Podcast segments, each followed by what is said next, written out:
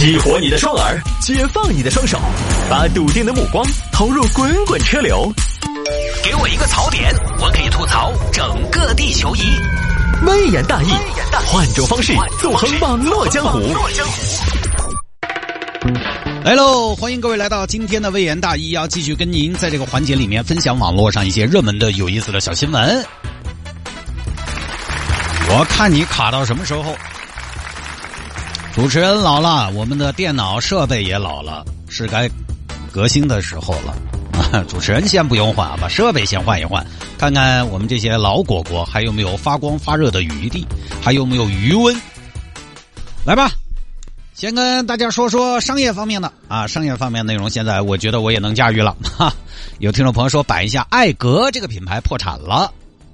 艾格，你说一个女装让我摆合不合适呢？我觉得合适啊，因为不瞒各位说呢，我其实，其实吧，也不谦虚的说，我是有女装大佬的潜质的。我记得上大学的时候有一个班，当时呢上化妆课，我当时从门口过了一下，可能就是那么惊鸿的一瞥吧，就被拖进去了。来，老师给你们示范一下化女装啊！那个年纪轻轻的把我骄傲了好一会儿哈。你看你们这些男士啊，你们这些臭男人就没有这样的机会被画成女孩子的样子。好，说回来啊，艾艾格这个牌子呢，反正上大学的时候还感觉挺牛的。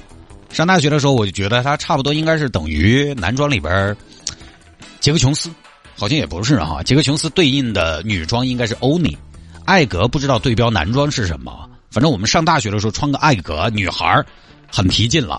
但是放到现在来说呢，就有个很多当年那种品牌的问题。你说性价比呢，它又比不上网上那些品牌性价比高；你说它贵呢，它又不够奢侈，道上不下。你说它年轻呢，它款式其实又有点老气；你说它稳重呢，它定位又不是那种成熟范儿的，而且稳重的呢，就特别讲究质感。一二线城市的女性，你上了三十多、四十岁。我经常有的时候跟我们同事聊嘛，就说你们哎呀，有的时候出去打台面，还是穿一点面料稍微好一点。尤其你到了冬季，对吧？你比如说你穿个大衣那种深色的，要是上面扒毛啊、起球啊这些，你想嘛，你出去你也是，好歹说起来嘛，也是省台的一个主持人嘛，你出去嘛，哎，我们不说打台面，不说提劲嘛，你出去要给人一种专业的感觉嘛，你得穿着有质感一点。就是他这个，你说他稳重呢，他质感又稍微差一点。就这种纯。女性风或者说，呃，女性风格特别强的，好像这几年都过得比较恼火。因为我就发现这两年还有就是比较流行的一种风格是，流行的是大女人的风格，中性风。最新，比如说我昨天在节目当中说那个美剧《女王的棋局》里面的主角其实就是个大女主，女性呢在社会上。不再是那种柔柔弱弱的感觉，至少说，我觉得现在很多当代的年轻女性不想给社会传递出我们很柔弱这样的感觉。你现在经常街上看到妹妹穿个洛丽塔，穿个洛丽塔，一身啊卡哇伊，开个摩托车，轰，招摇过市的。于是那种女性风格非常强的服装，你比如说艾格，比如说淑女屋这些，再比如说拉夏贝尔啊这些，好像就真的就就不再受大家欢迎了。还有那个，还有一个品牌嘛，我我这么一提，大家肯定心心里边能回忆得起来。天尼维尼就是那个小熊，你看现在还有几个店开起在？好像反正我觉得不太能够看得到了。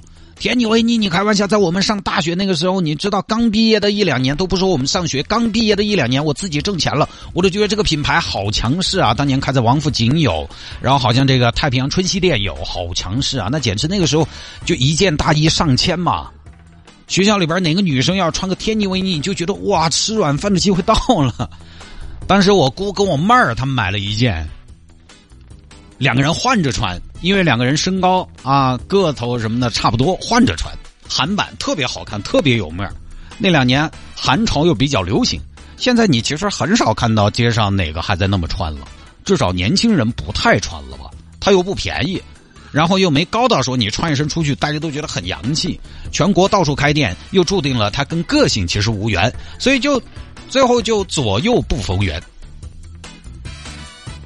你看，现在要性价比整优衣库，优衣库的定位成功就在于，大兴都经常说，反正有钱没钱的，啊，都会有那么一两件优衣库。穿优衣库呢，你可以显得深藏不露；要个性的话呢，淘宝又有那么多的设计师品牌，库存就一两件啊，万年不撞衫。要找圈子认同呢，代购它又那么发达。就现在感觉，嗯，服装消费就是成成一个哑铃型，中间那块市场呢，其实比较尴尬，就是两头好像比较受欢迎。女装不晓得呀，男装来说，你看，你国产品牌 polo 衫好点的也得几百千把块钱，那边拉夫劳伦、鳄鱼其实也差不多是那个价格。代购的话呢，买下来可能还要便宜一些。那你说大家怎么选？买女装还有一种消费者是什么群体呢？年轻人不太了解，他是哪个群体呢？我我想说的是五十多岁、六十岁这个群体，就咱们爸妈那个群体，城里边的啊很多。这个群体买女装呢，他呢，比如当年退休下来的，他买你那个艾格呢，年轻了；奢侈品呢，他又觉得哦有点浪费，又觉得太贵，而且设设计感太强了。太西洋了，不太东方。那么，于是呢，这部分购买力其实很强的消费者又去买什么呢？比如当年的生育竹啊、锅底啊这些。